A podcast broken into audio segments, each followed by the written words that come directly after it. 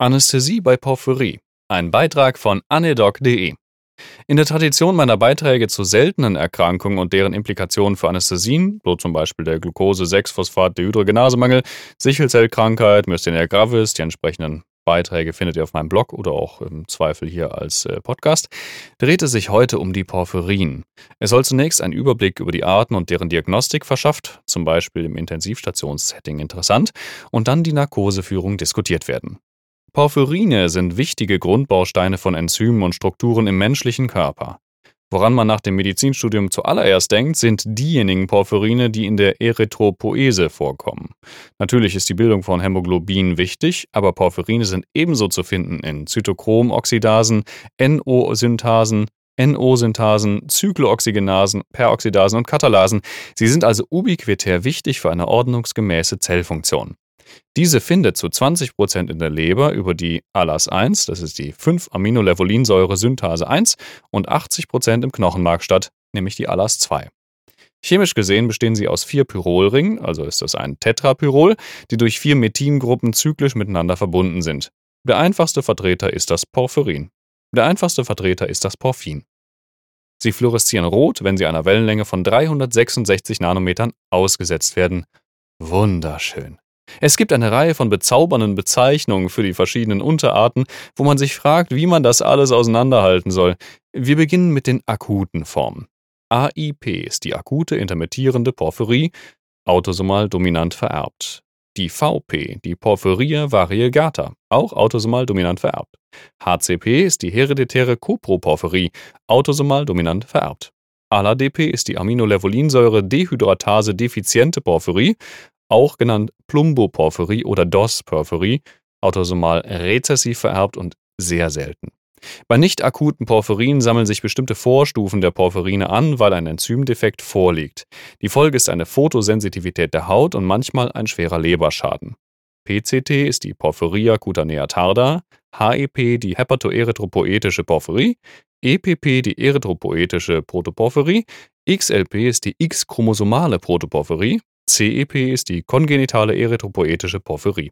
So, und jetzt brauche ich erstmal eine Pause und ein Bierchen.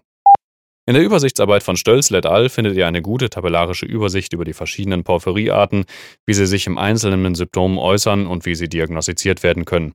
Nur die vorgenannten akuten intermittierenden Formen sind für uns Anästhesisten aufgrund der Multiorganbeteiligung von Interesse, die anderen eher nur für dermatologisch versierte Anästhesisten, dazu zähle ich jetzt nicht.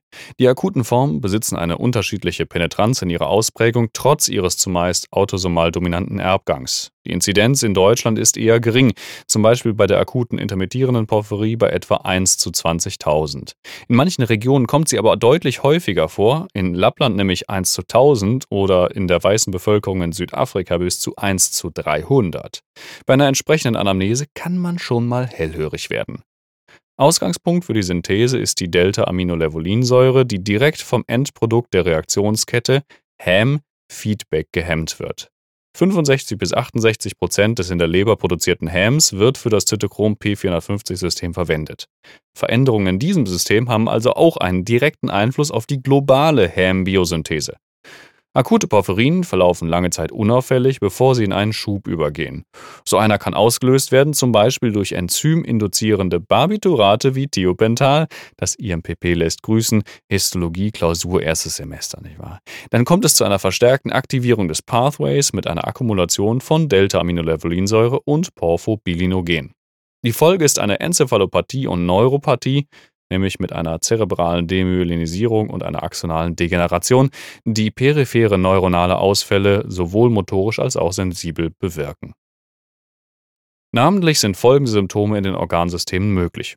Gastrointestinale Beschwerden in über 90% der Fälle, Tachykardie und Hypertonie in etwa 75% der Fälle als Zeichen autonomer Neuropathie, motorische Ausfälle im Sinne eines Guillain-Barré-Syndroms, Verwirrtheitszustände, Krampfanfälle, Psychosen.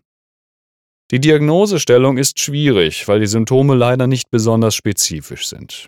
Der Herold Innere Medizin empfiehlt bei der Trias Abdominalschmerz, Lähmungen, Psychose, Tachykardie an die Möglichkeit einer akuten Porphyrie zu denken. Ich denke, das Wichtigste ist tatsächlich erstmal überhaupt dran zu denken. In 50% der Fälle gibt es einen rötlichen, nachdunkelnden Urin, wenn er stehen gelassen wird. Dunkle Flecken in der Unterhose können ein Hinweis sein. Ein Nachweis von Porphobilinogen im Urin über den sogenannten Hirsch-Test scheint gut zu funktionieren.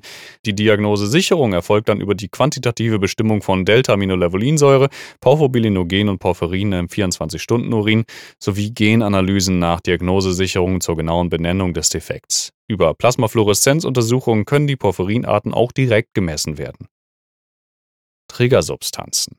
Als Auslöser eines akuten Schubs kommen in Frage Hormone. Ne? Frauen sind häufiger betroffen als Männer. Östrogene. Hunger, Infektion, Alkohol, Stress. Medikamente, die das Zytochrom P450-System induzieren, gelten als Porphyrinogen und sollten vermieden werden, insbesondere, und die Liste ist jetzt unsortiert, Thiopental, Etomidat, Phenytoin, Ketamin, Diclofenac, Nifedipin, Theophylin, Sulfonamide, Erythromycin, Lidocain. Allerdings besteht eine große interindividuelle Variabilität, sodass Listen die Medikamente in sicher, mäßig sicher und gefährlich unterteilen mit Vorsicht zu genießen sind. Es gibt kein Mittel, das als Prophylaxe eines Anfalls gegeben werden kann. Deshalb sollte unbedingt auf bekannte Triggersubstanzen verzichtet werden. Es gibt im Wesentlichen drei parallel geführte Medikamentenlisten zur Klassifikation, teilweise widersprechend, die sich leider auch, nämlich vom European Porphyria Network, American Porphyria Foundation und der University of Cape Town. Ich würde empfehlen, ihr haltet euch an die Liste von Orphan Anesthesia bzw. deren Publikation in der A&I. Die Links findet ihr in meinem Blog auf dem Beitrag. In der präoperativen Phase sollte die Nüchternheitszeit möglichst knapp gehalten werden, weil Hunger als Trigger gilt. Benzodiazepine sind eventuell porphyrinogen und sind deshalb kritisch als Prämedikation zu sehen. Die Wahl des Betäubungsverfahrens orientiert sich am Grundsatz, womöglich sollte eine Regionalanästhesie durchgeführt werden. Der Spinalanästhesie ist dabei der Vorzug vor der PDA zu geben, weil bei ihr geringere Blutspiegel des Lokalanästhetikums erreicht werden.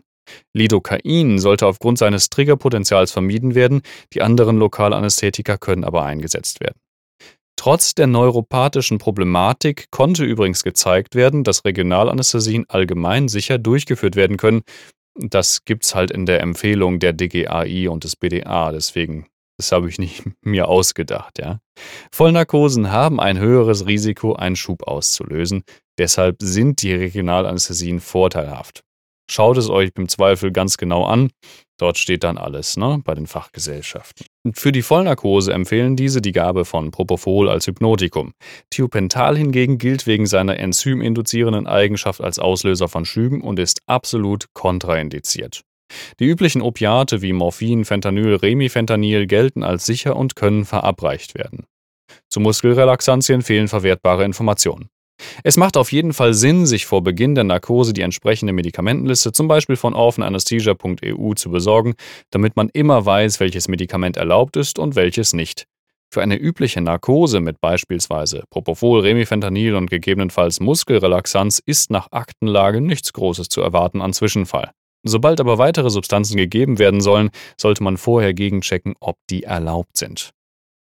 Sollte es dennoch im Aufenthalt oder bei Neuaufnahme, je nachdem, zu einem akuten Schub kommen, muss therapiert werden, ohne wiederum den Schub neu zu unterhalten. Gastrointestinale Beschwerden in Form von Bauchschmerzen stehen meist im Vordergrund. NSAID, aber nicht Diclofenac, können dafür eingesetzt werden. Und bei ausgeprägten Schmerzen auch natürlich Opiate. Es scheint tatsächlich so zu sein, dass häufig solche Patienten fälschlicherweise sogar laparotomiert werden unter der Annahme eines akuten Abdomens. Tachykardie und Hypertonie sind weitere Symptome, die in der Regel mit Beta-Blockern behandelt werden.